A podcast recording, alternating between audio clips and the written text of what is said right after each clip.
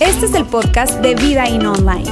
Nos alegra poder acompañarte durante los siguientes minutos con un contenido relevante, útil y práctico.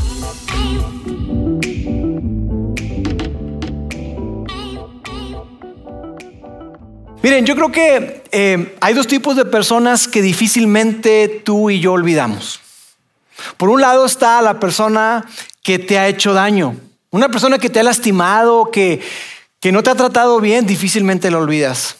Pero por otro lado, yo creo que también están las personas que nos han hecho un beneficio, que nos han ayudado, esas personas que, que se salen de su comodidad, que no tenían por qué hacerlo y que incluso a veces, aunque les cueste y aunque sea algo que dices tú, híjole, no era algo fácil de hacer, se estiran para ayudarte. Difícilmente tú y yo olvidamos a esas personas. Sabes, yo tengo una historia respecto a una persona que jamás he olvidado y creo que jamás voy a olvidar. Su nombre es Silverio.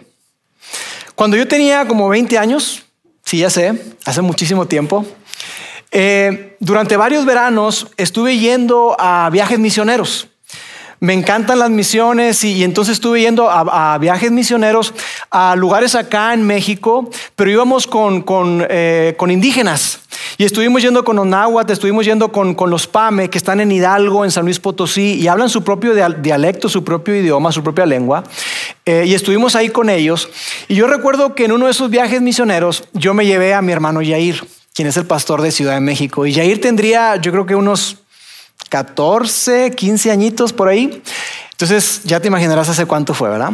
Fue hace muchísimo tiempo, pero estando, estando ahí, eh, yo recuerdo que lo que Yair y yo hacíamos, teníamos nuestro rol muy específico, ¿verdad? Llevábamos médicos, llevábamos dentistas, llevábamos, digo yo, este, había veterinarios y, llevábamos algo de, algo de medicamento, llevábamos alimento, llevábamos algo de ropa, pero la idea principal era apoyar esas comunidades y presentarles las buenas noticias de Jesús. Entonces, la manera en que lo hacíamos era ayudar y apoyar a la comunidad y por otro lado pasábamos una película de Jesús basada curiosamente en el Evangelio de Lucas, que es el que estamos eh, analizando.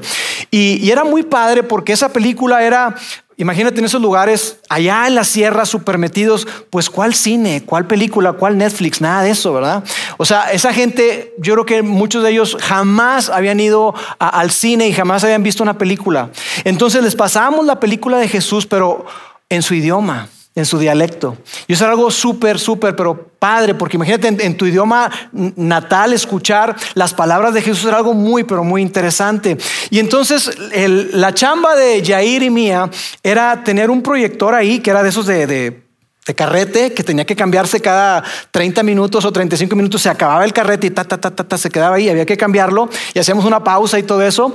Eh, armar una pantalla grande que armábamos portátil, llevar una planta de luz eh, para poder tener eso ahí y un equipo de audio.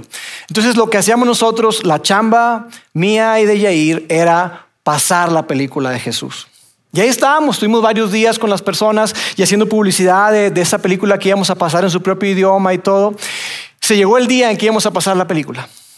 Y entonces empezó como a llover, ya era de noche, obviamente necesitábamos que estuviera oscuro, empezó, empezó a llover un poco y, allá a lo lejos, mientras Jair y yo estábamos armando el proyector y todo eso, se escucha la voz de una persona y dice, hey, Mother Pip, esa Pip película no va a pasar.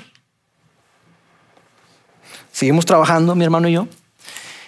Y otra vez, hey, you, Mother Pip, esa Pip película no va a pasar. Ah, pues quién sabe.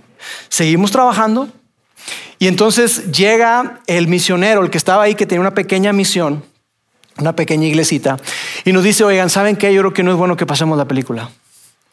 Y yo, pues por la lluvia, dijo, mm, además de la lluvia. Ay, caray, oye, ¿cómo? Qué raro. Entonces, este, bueno, y entonces, no, no, no, este, yo creo que recojan todo y vámonos. Y empezó a llover más fuerte. Jair y yo empezamos a recoger y somos tan detallistas en muchas cosas, especialmente mi hermano. Ahí está enrollando el cablecito para que quede eh, totalmente. Yo, carnal, ya, vamos, dale. No, espera, espera, espera. Este, y lo limpiaba, que está, está lodoso, Jair, vamos a limpiar esto, vámonos. Entonces empezamos a recoger y Y para cuando acordamos no había nadie más que mi hermano y yo. Y cuando empezamos a recoger las cosas, ya nos vamos, estábamos en una parte eh, alta y, la, misión o el lugar estaba ahí abajo, a unos 300, 400 metros. Eh, y resulta que estábamos rodeados. Y esa persona que nos estaba gritando a lo lejos estaba ahí. Y nos miraba con una mirada de odio, de resentimiento.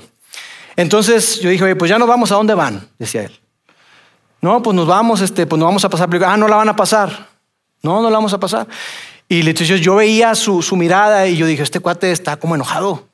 Y entonces le dije, oye, mira, ¿sabes que nosotros, ah, no sé, a lo mejor nos estás confundiendo? Porque como que quería hablar en inglés el pobre, ¿verdad? Entonces yo le decía, nosotros somos mexicanos igual que tú, somos hermanos. Tú no eres mi hermano, me dijo.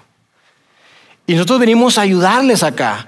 Por eso trajimos dentistas, trajimos esto, trajimos. Dijo, no, no, no, no, no, no, no queremos su pip, ayuda. Ay, caray. Entonces, bueno, pues ya nos vamos. Dijo, no, no van a ir a ningún lado. Y yo por mi altura, yo veía así las cabecitas y eran como unas 20, 30 personas, pero para mí era como si fueran 200. Y dije, ay, Dios de mi vida. Y yo estaba ahí y entonces me dice el muchacho, entonces ya, ya te vas, entonces no me has aceptado una cerveza, me dice él. Le dije, mira, una cerveza no, porque no me gusta, saben horrible, pero no, no le dije eso. Le dije, no, una cerveza no, pero, pero un refresco sí. Entonces ah, llega y, manda a un niño a que le compre un refresco, trae el refresco donde lo destapa, se rompió. Y entonces va y dígale a Juana que venía roto. Y va y se lleva y trae otro refresco. Me tomé el refresco con él. Yo agarré la botella, no les miento, agarré la botella así. Dije, este cuate se me acerca, le voy a reventar la botella en la cabeza. Y a ver qué pasa, pero limpiecito no se va el muchachito. Y tengo yo la botella acá, pero por dentro mi corazón estaba tu, tu, tu. Y decía, Dios mío, ayúdanos, por favor, ayúdanos, Dios, ayúdanos, ayúdanos. Yo ya me quiero ir de este lugar, ayúdanos. Y en eso llega el misionero. Estaba lloviendo, te digo, yo estaba todo empapado y este chavo traía como un, gorrito, un juda así. Y entonces le llama, le dice, Silverio. Y se quita la, la capucha. ¿Sabes quién soy yo? Y ah, qué valiente. Soy Elías. Yo le puse el sky a tu mamá. Yo le puse el sky a tu mamá. Yo le arreglé su techo. Yo le arreglé su puerta de su casa. Y en ese momento, se le dijo, vámonos. Y todos se fueron. Y quedamos ahí, mi hermano y yo, ¿qué rollo que acaba de pasar? Vámonos y nos fuimos. Y yo nunca voy a olvidar eso porque al día siguiente nos fuimos. Teníamos que salir de ese lugar y había llovido bastante y estábamos en medio de la sierra, un lugar peligroso, eh, sinuoso, y, empezamos a, pues, a tratar de salir de ahí. Y la camioneta, teníamos dos camionetas, se atascaron. Teníamos unos, no, teníamos muchos kilómetros de, de habernos movido y se atascó la camioneta y ahí estamos batallando. ¿Cuál fue nuestra sorpresa? Que llegó este hombre, Silverio, en un caballo, nos vio y dijo, necesitan ayuda. Y yo le dije, yo no quiero tu pip, ayuda. No, no es cierto. No, no, Claro que no. Le dije, claro que sí, por supuesto, gracias, necesitamos ayuda. Entonces, ese hombre movilizó al pueblo literal, movilizó al pueblo para que nos ayudaran y vinieron más caballos y personas a, pie y amarraron la camioneta, las camionetas y entonces cada vez que se, se, empantanaba ellos le empujaban para que pudiéramos salir de ahí y no solamente eso, sino que nos acompañaron durante varios kilómetros para asegurarnos que nosotros estábamos a salvo.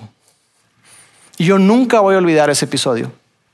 ¿Cómo es que este hombre, líder, pasó de querernos linchar, porque es lo que yo pensé que iba a ocurrir, dije, este vato nos va a linchar, de eso a ayudarnos. Ahora, ¿por qué te cuento esto? Porque tiene todo que ver con lo que vamos a hablar el día de hoy. Hoy estamos en la cuarta parte de esta serie que hemos titulado Investigando a Jesús. Y durante toda esta serie, lo que hemos pretendido hacer es contestar eh, eh, eh, estas preguntas que nos hacemos de que, ¿quién es Jesús y por qué deberíamos seguirlo? ¿Cómo sabemos quién es Jesús y por qué deberíamos seguirlo? Y hemos hablado acerca de que el cristianismo se fundamenta en una persona. El cristianismo se fundamenta en la persona de Jesús de Nazaret. Y que la pregunta que, debemos hacernos no es propiamente si será que Dios existe, ¿Será que la Biblia es verdad? Lo cual son buenas preguntas. Pero que la pregunta que hoy tenemos que hacernos, las preguntas que tenemos que hacernos son estas. ¿Será que Mateo, Marcos, Lucas o Juan, las biografías de Jesús, esas narrativas acerca de la vida de Jesús, son relatos confiables de eventos reales? Esos, esos documentos que están ahí registrados acerca de la vida de Jesús, ¿Son realmente algo que ocurrió? ¿Son confiables? Porque si son confiables, amigos, entonces tú y yo debemos de prestarle muchísima atención a la vida de Jesús.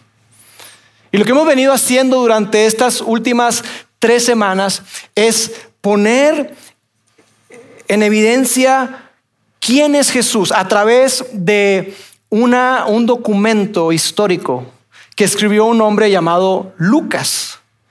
Y hemos dicho que, bueno, que, Lucas fue una persona que eh, dedicó su vida a escribir acerca no solamente de Jesús, sino acerca de la iglesia, acerca de, todo ese movimiento que Jesús eh, vino a establecer. Y también hemos dicho durante este tiempo que, que Lucas fue una persona que, que decidió investigarlo todo. En la, palabra original griega, cuando habla de investigarlo todo, es, es la palabra donde nosotros obtenemos la palabra autopsia. Es como, como, hacer una disección para abrir e investigar y conectar los puntos de qué fue lo que ocurrió. Es una investigación exhaustiva, a detalle. Eso fue lo que hizo Lucas.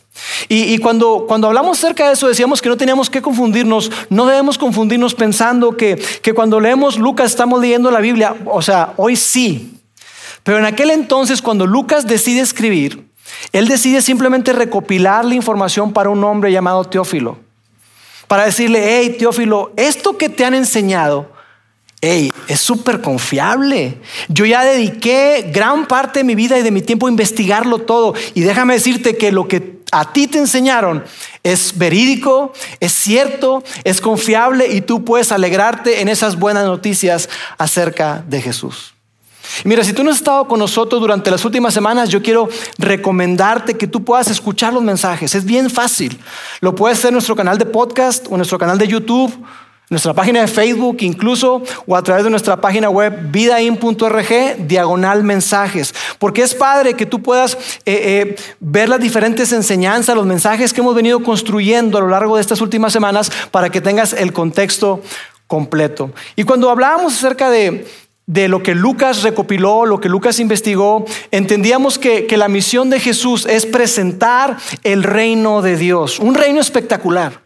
Un reino distinto, un reino diferente a lo, que, a lo que la gente estaba acostumbrada. Un reino en donde todos son invitados. En donde todos somos invitados y todos somos aceptados. Un reino que no tiene principio y no tiene final. Un reino espectacular. Y mira, si la versión del cristianismo que te presentaron no ha sido atractiva, es porque muy probablemente no es la versión de Jesús. Es una versión que, tiene que ver con, una, con demasiada religiosidad y eso ha hecho que tú te desconectes. Pero la vida de Jesús es fascinante y las enseñanzas de Jesús son fascinantes. Entonces lo que hemos aprendido es que ese reino que vino Jesús a introducir y a presentar no era un reino distante, no era un reino de, castas, no era un reino de, razas elitista que, que solamente está para algunas personas, sino era un reino para todos, absolutamente para todos. De hecho, eh, a, Jesús, e, e, ese reino que él presentaba era un reino que, que traía y hablaba de la dignidad humana, que todos somos iguales delante de Dios. A Jesús le chocaban las personas que hacían distinción de personas. A Jesús le chocaban esos líderes religiosos que veían a, a, otras personas por menos y que tenían categorías para las personas. A Jesús le reventaba eso. Y cuando se trataba de eso, él hablaba directamente y juzgaba a esas personas y decía, eso está mal.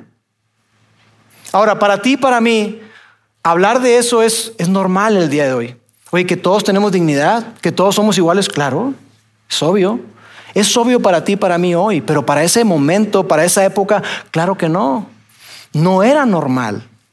Y es como si, si, si, si tú y yo, imagínate que aquí tuviéramos diferentes lugares que dijéramos, mira, las primeras tres filas es para gente que haya terminado la universidad. Las siguientes dos, pues es para gente que terminó la preparatoria. Y de, la, de ahí para atrás, los que no tengan educación o hasta secundaria o primaria. Es más, ¿sabes qué? Las primeras filas van a ser para aquellas personas de un cierto nivel socioeconómico. Los que ganen de esto es ridículo, ¿no es cierto? Y tú dirás, oye, eso está súper mal. Pues claro, pero en aquel entonces era normal. Entonces había cierta gente que se sentaba a mero atrás y era la normalidad para ellos sentarse a mero atrás. Y a Jesús vino para cambiar absolutamente todo. Entonces Jesús habló directamente acerca de este tema de este tema de discriminación, de racismo, que incluso hoy tú me dirías, Lauro, pero eso sigue ocurriendo. Y sí, definitivamente sí. Seguimos tratando con racismo, seguimos tratando con discriminación, pero, pero y, se están levantando voces para la igualdad de la mujer y todo eso. Pero eso de dónde viene, eso que tú y yo vemos hoy normal, es algo que en el primer siglo para nada era normal y que Jesús fue el que vino a levantar eso. Ahora, yo no sé si, si Lucas escribió todo, yo creo que no, porque imagínate escribir todo lo que hizo Jesús, no habría suficientes volúmenes de libros. Pero, pero el que Lucas haya decidido seleccionar algunos eventos de la vida de Jesús, eso nos, nos habla de, de, cosas importantes. Entonces, Jesús habló directamente acerca de este tema que te digo de discriminación, de igualdad, de la dignidad humana. Y, yo quiero que, que, que, juntos veamos qué fue lo que él dijo con respecto a eso. Yo quiero que veamos eh, un episodio en la vida de Jesús donde eh, llega un hombre a hacerle una pregunta. Entonces vamos a verlo juntos. Está en Lucas capítulo 10. Dice así, en estos en esto se presentó un experto en la ley, un abogado en otra versión, dice así, se presentó un experto en la ley y para poner a prueba a Jesús, como normalmente hacían, siempre querían poner a prueba a Jesús, él se puso de pie y le hizo esta pregunta, maestro, ¿qué debo hacer para heredar la vida eterna?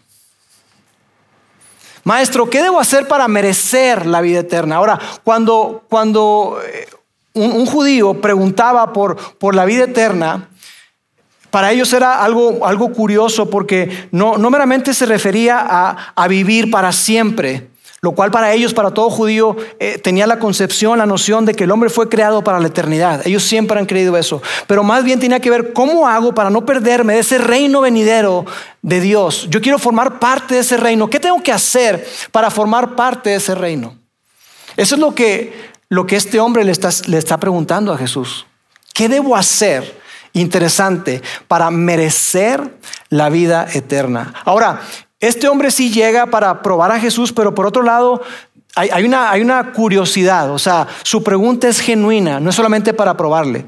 Hay una, curiosidad genuina porque él realmente quería saber, porque en la ley y en los profetas como que no quedaba muy claro, en ese, Antiguo Testamento, en, esos, en ese Torah, en, esos documentos de las escrituras hebreas, no estaba claro cómo hacía uno para heredar la vida eterna. Entonces él llega y se acerca con Jesús para hacerle eso. Y como Jesús normalmente era brillante, normalmente hacía algo y era contestarles una pregunta con otra pregunta. Él sabía que querían probarlo y siendo una persona brillante, excepcional, él le contesta la pregunta con otra pregunta. Y esto es lo que le dijo. Jesús respondió, ¿qué está escrito en la ley? ¿Cómo lo interpretas tú? O sea, tú eres experto, ¿no? Tú eres experto en la ley, eres un abogado. Bueno, ¿qué, qué logras destacar? ¿Qué entiendes que enseña la ley con respecto a esta pregunta que tú me estás haciendo? Y es interesante porque este hombre lo que hace es que le cita a Jesús una parte de la ley. Este hombre experto le cita a Jesús una parte de la ley que, que, muy probablemente le había aprendido desde que era niño. Desde niño a los judíos les enseñaban lo siguiente, y esto fue lo que le dijo. Como respuesta, este hombre citó, ama al Señor tu Dios con todo tu corazón, con todo tu ser, con todas tus fuerzas y con toda tu mente. Ama a Dios por sobre todas las cosas. Esa fue la respuesta que, que este hombre le dio. Ahora es interesante esto y no perdamos de vista que tiempo atrás a Jesús le habían hecho una pregunta similar se acercaron con él para preguntarle, para decirle, hey, Jesús, dinos, dinos ¿Cuál es el mandamiento más importante? ¿Cuál es el mayor de todos los mandamientos de los 630 y tantos que hay? ¿Cuál es el más importante? ¿Cuál es el mayor de los mandamientos? Y Jesús le respondió de una manera magnífica. Porque Jesús les dice justamente esto. Y le dice, ¿sabes qué? La realidad es que no hay un, uno solo gran mandamiento son como dos, pero que forman parte de uno, porque es como si fuera uno solo, como una, una moneda con dos caras. Y uno está conectado con el otro. Ambos tienen que ver con lo mismo. Y entonces Jesús les respondió y les habló acerca de otro pasaje que está en Levítico capítulo 19, verso 18, donde dice que, que no debes de vengarte de tu hermano. No debes de buscar venganza, sino más bien debes amar a tu prójimo como a ti mismo. Y Jesús lo conectó. Entonces, cuando a él le preguntan, ¿cuál es el mayor de los mandamientos? Jesús lo que estaba tratando de marcar era un punto. ¿Cuál es el punto, amigos? Y ese es el que yo quiero que, que tú y yo nos quedemos hoy. El punto que Jesús está marcando cuando le hacen la pregunta, ¿cuál es el mayor de los mandamientos? Con lo que él respondió, es este que el amor hacia Dios se demuestra por el amor hacia los demás. Jesús dijo, ama a Dios con toda tu mente, con todo tu corazón, con todas tus fuerzas.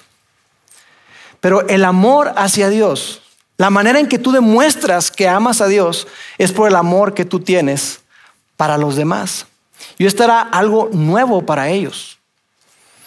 Porque para ellos bastaba con, con amar a Dios como un concepto, como algo teológico, pero que no tenía mucho que ver con la práctica.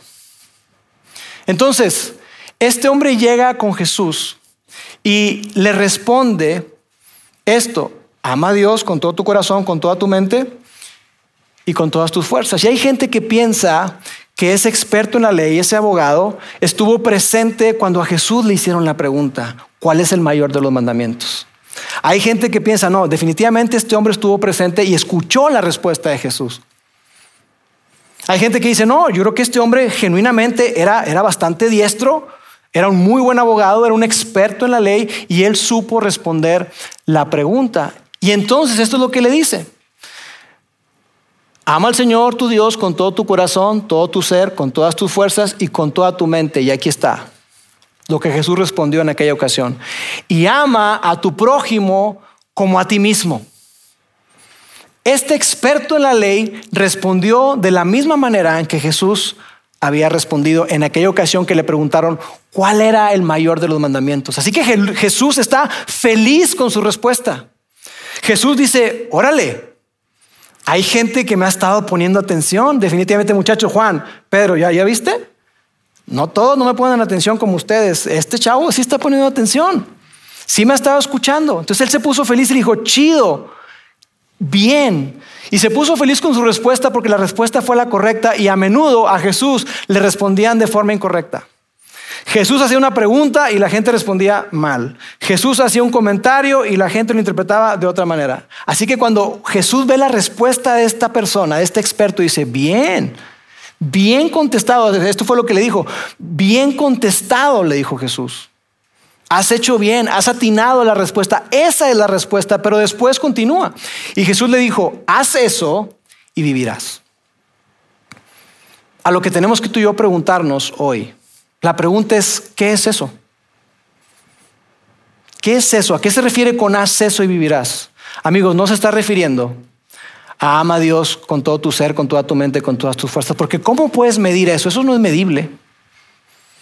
Cuando Jesús le dice, haz eso y vivirás, se está refiriendo a ama a tu prójimo como a ti mismo. Otra vez conectado, el amor a Dios se demuestra por cómo amas a tu prójimo, por cómo amamos a los demás. Eso es lo que Jesús le está diciendo. Haz eso, o sea, ama a las demás personas y entonces tú vas a vivir. Ama a las demás personas, a todas las personas, y entonces tú vas a tener eso que tú estás, que tú estás buscando. Y después continúa el texto, dice lo siguiente, dice, pero él quería justificarse. Él quería justificarse, así que le preguntó a Jesús, ¿no es cierto que eso es lo que tú y yo hacemos? Lo que todos queremos es justificarnos delante de Dios. Querer saber que estamos creyendo lo que, lo que debemos de creer, que estamos haciendo lo que tenemos que hacer, de tal manera que podamos llegar con Dios para decir, mira, estamos bien tú y yo. Porque eso que tú me estás pidiendo, yo lo estoy haciendo. Y este experto en la ley, lo que él quería era demostrarle a Jesús que él estaba en buenos términos con Dios. Y que, y que de alguna manera esta, esta persona lo que quería decirle es, dime qué es eso que tengo que hacer, cuál es el mínimo indispensable que yo tengo que hacer. Ahora, una cosa importante es que para esa época, prójimo significaba otro judío. Y cuando este hombre dice, y ama a tu prójimo como a ti mismo, él está interpretando, este hombre está interpretando que, que se refiere, y cuando Jesús lo dijo, se refería a, a, otro judío. En pocas palabras le está diciendo, mira Jesús, yo sé que debo amar a mi prójimo como a mí mismo, pero, pero la palabra prójimo es muy amplia.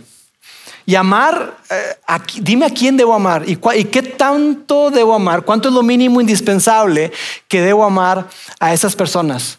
Tiene que ver con, con, con mi vecino, tiene que ver con, con mi amigo, tiene que ver con mi familia, tiene que ver con la tribu a la cual pertenezco. Eso es lo que él está preguntando. Pero Jesús no contestó la pregunta que le estaban haciendo en ese momento, aunque la, la contestaría más adelante, pero más bien Jesús lo que hizo fue eh, eh, contestarle con otra pregunta, haciendo la pregunta que le debieron de haber hecho.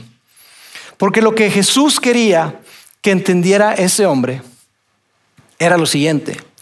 ¿Cómo se ve el amor hacia el prójimo? Y no solamente cómo se ve, sino cómo se practica el amor hacia el prójimo. Jesús le iba a ayudar a entender a este hombre la respuesta a estas preguntas.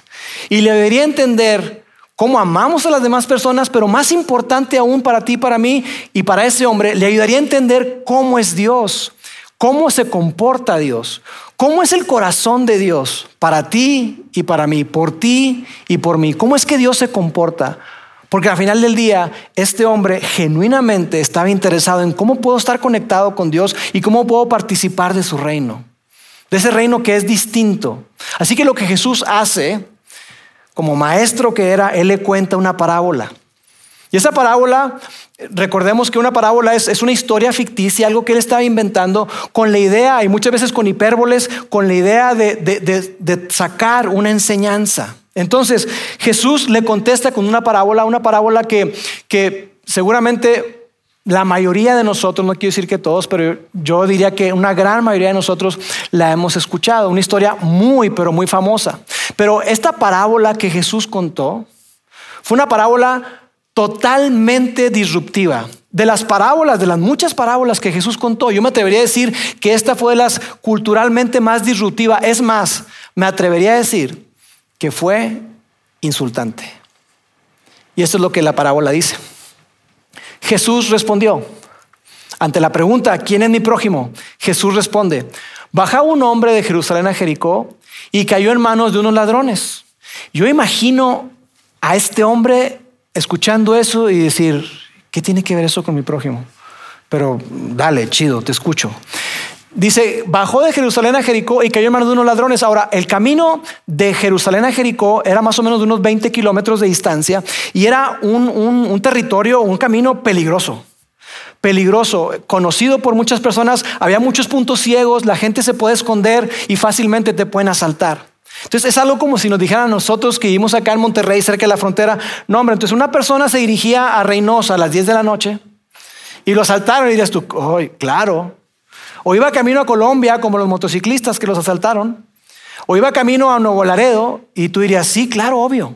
Entonces para ellos tenía sentido. Dice, este hombre iba de camino de Jerusalén a Jericó y cayó en manos de unos ladrones y continuó ahí. Dice, le quitaron la ropa ¿Por qué? Porque la ropa era muy valiosa en esa época. No como ahora que la consigues en un montón de lados bastante barata. Era muy, pero muy valiosa. Lo golpearon y se fueron dejándolo medio muerto. O sea, estos cuates le dieron fuerte a este muchacho y lo dejaron ahí medio muerto. Ahora, para ellos, la gente que está escuchando esa historia de Jesús y que tenía sentido para ellos porque era, era, un camino bastante transitado donde había bastantes asaltos, ellos estaban asumiendo que este hombre iba a morir. Que este hombre iba a morir por las condiciones climáticas, en la noche hacía mucho frío, o simplemente porque al estar golpeado, dejándolo medio muerto, este hombre iba a estar exhibido ahí iban a llegar los animales y iban a terminar con su vida. Entonces ellos están diciendo, ¿sabes qué? Este cuate va a morir. Pero Jesús no lo deja ahí. Les dice, Jesús les dice que pasaron dos personas. Está este hombre ahí, herido, medio muerto, le quitaron la ropa, no sé si está en calzoncillos o está desnudo, pero pasan por ahí dos personas. Primero pasa un religioso, una persona que había ido al templo, que se había purificado, que había hecho todo su ritual, toda la liturgia, que había cumplido con lo que tenía que cumplir. Y esa persona pasó por ahí. Lo vio, se hizo un lado y continuó de largo. Más adelante ocurre exactamente lo mismo. Otra persona religiosa, judía, hermano de esa persona. O sea, parte de, de, los judíos, lo vio también, se hizo un lado, le sacó la vuelta y se fue. Y amigos, si todos los que están escuchando esa historia estaban prestando atención, y si tú y yo estamos prestando atención, la implicación de lo que Jesús está diciendo ahí es enorme. Porque lo que Jesús está diciendo es que esas dos personas religiosas no estaban amando a Dios. Órale. Oye, pues si vienen de la iglesia, pues no van todos los domingos a la iglesia. No estuvieron la noche de alabanza el jueves. Esas dos personas siguieron de largo, no hicieron nada. Jesús está diciendo, hey, esas dos personas no están amando a Dios con toda su fuerza, con toda su mente, con todo su corazón, no lo están amando así. Así que yo puedo imaginarme que hay tensión en el ambiente. Imagínate, está la cosa tensa porque, oye, y yo imagino, si había religiosos ahí, pues si estaba el experto en la ley, había más personas expertas, más, más gente religiosa, que seguramente estaban sintiéndose ofendidas. Y después Jesús dice esto, pero un samaritano, y ahí hizo como cortocircuito. ¿Qué? Un samaritano. Mira, para ti, para mí leemos no que un judío, que un samaritano. ah. Pero déjame decirte eso. Para los judíos, los samaritanos eran de otra categoría. Los samaritanos eran vistos por menos. Los samaritanos eran equiparables a un perro. Algo como lo que los alemanes nos enseñaron en Auschwitz, en la Segunda Guerra Mundial, que trataron a los judíos y los exterminaron a muchísimos judíos porque los veían por menos. Incluso decían, todos nuestros problemas en nuestra Alemania se deben a esas personas. Así, los veían por menos. Entonces se odiaban. Ese grupo de personas entre judíos y samaritanos no había mucha, mucha comunicación. Entonces ellos se odiaban y, y cuando Jesús menciona al samaritano, eso para ellos fue insultante. Porque Además de eso, los discípulos están escuchándolo y como que dicen, no es posible, yo me imagino ahí adentro, ¿no? Esa conversación interna, no puede ser, no puede ser, no puede ser, está poniendo el samaritano, hijo, le está hablando el samaritano. En todas las, las em, parábolas de Jesús siempre había un héroe, siempre había alguien que jugaba el papel de Dios. En aquella parábola del hijo pródigo, pues el papá es, está representando a Dios. Y acá ellos están diciendo, no puede ser que Jesús está diciendo esto. Esto es totalmente disruptivo. Los discípulos están escuchando esto dice, pero un samaritano que iba de viaje llegó a donde estaba el hombre y viéndolo se compadeció de él. Lo vio, dijo, no es posible que este, esta persona se encuentre en esta condición y se compadeció de él. Y amigos, no tan solo, te digo, estaba poniendo a este samaritano como el héroe de la historia, sino que lo estaba haciendo pasar como el rol o el papel de lo que Dios hace con nosotros. Entonces para ellos era, era, híjole, era muy, pero muy fuerte. Y dice esto, que este hombre lo vio, eh, se compadeció de él y continúa el texto ahí, se acercó, le curó las heridas, lo cual significa que lo tocó, y eso era, no, eso no se hace. Le curó las heridas con vino y aceite, lo cual habla de que le costó, le costó lana. Luego le, le montó sobre su propia cabalgadura, lo cual implicaba sacrificio para él porque tenía que ponerlo ahí y él se la aventó caminando todo ese tiempo. Entonces, este hombre hizo no menos de seis cosas por él. Ahorita vamos a seguir viendo qué, qué más hizo. Y se lo llevó a un alojamiento y lo cuidó. Pasó la noche cuidándolo.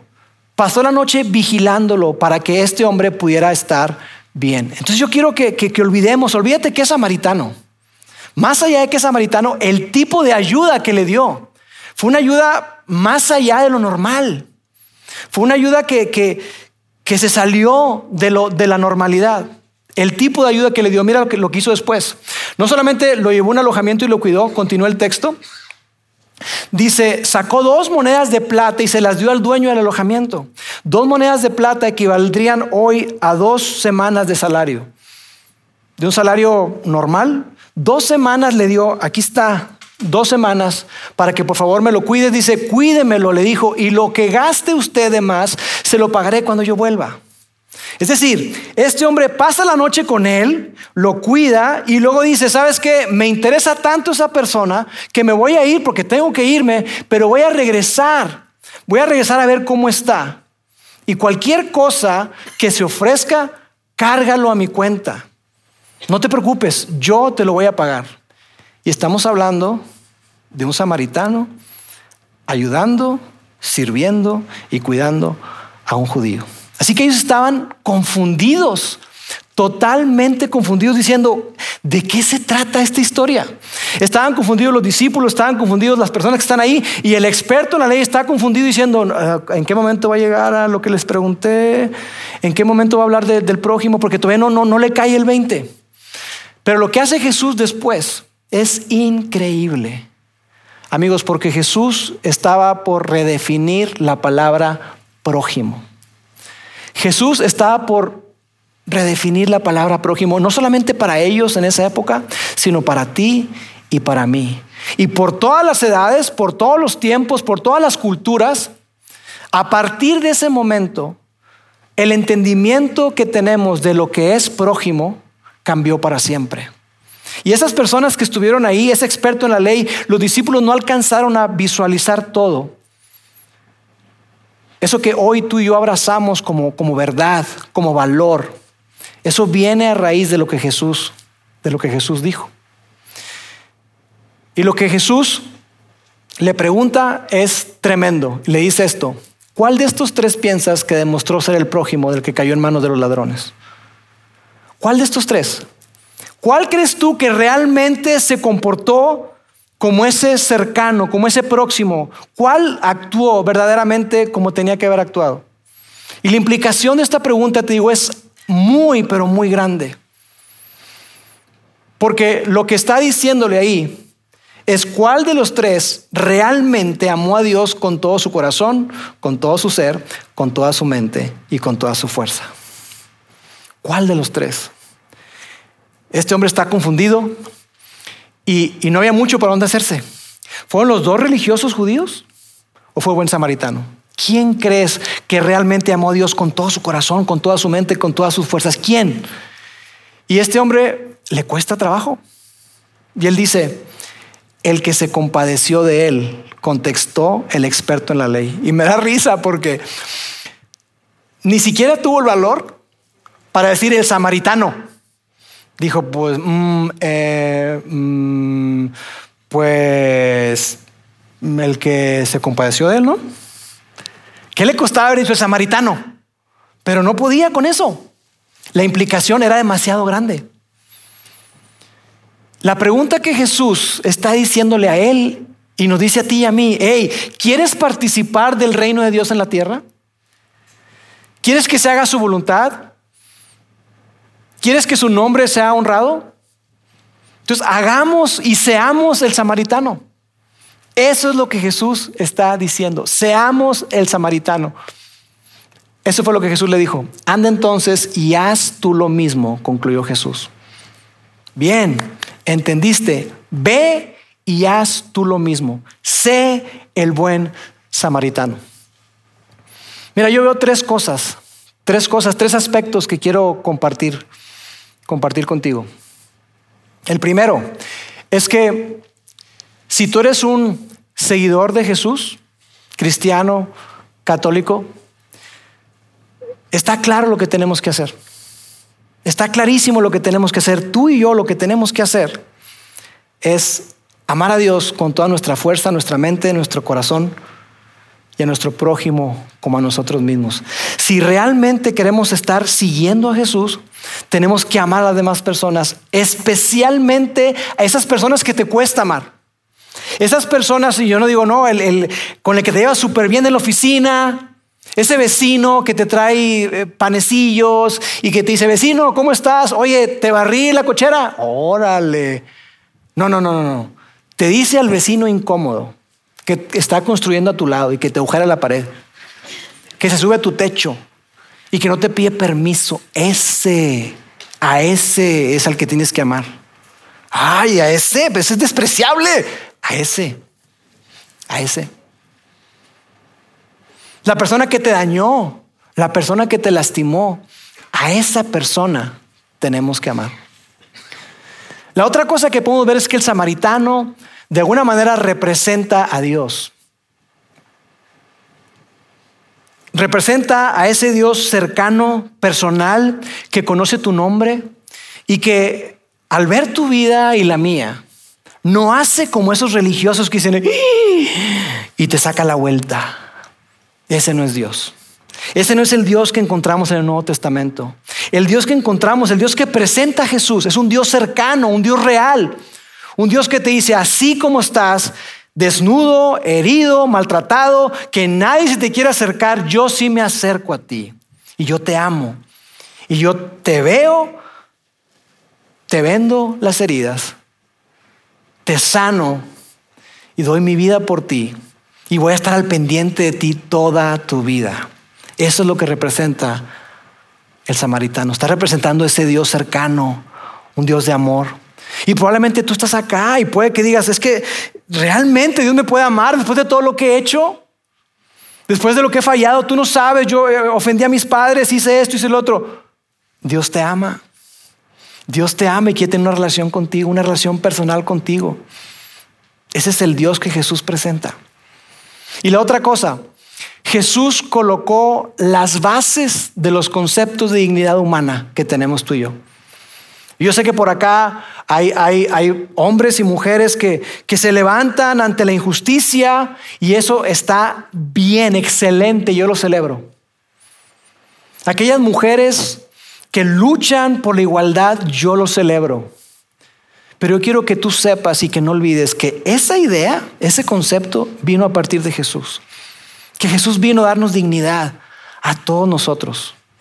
Al que tiene mucho, al que tiene poco. Al que es muy educado y al que no está tan educado. Delante de Dios todos somos iguales, todos somos invitados, todos somos aceptados en su mesa. Así de increíble es lo que Jesús vino a hacer. Amigos, yo comencé diciéndole la historia de Silverio.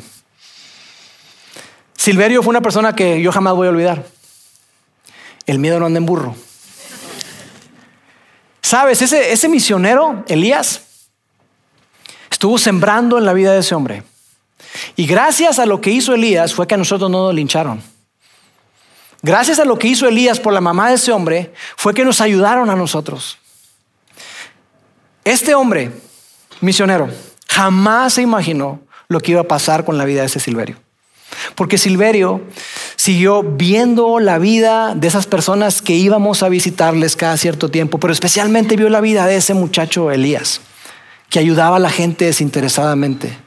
Y, y Silverio, después de un tiempo, decidió ser un seguidor de Jesús. Y Silverio hoy es pastor. Así es.